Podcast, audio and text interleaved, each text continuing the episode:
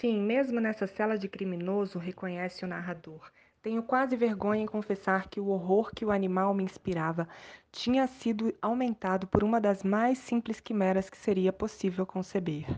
Plutão, tal era o nome do gato. Nos lampejos da perturbada consciência, o protagonista reflete.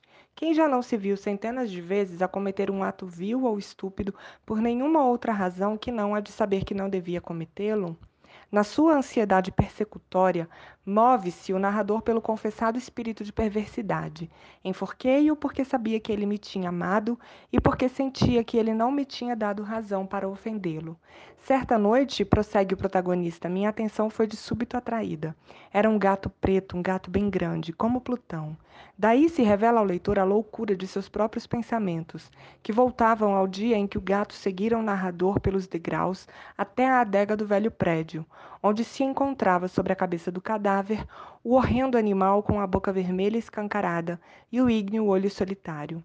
O Gato Preto, primeiro dos contos estrangeiros, terceira temporada do canal. Agradeço a audiência, deixe seu comentário, boa leitura e até o próximo episódio.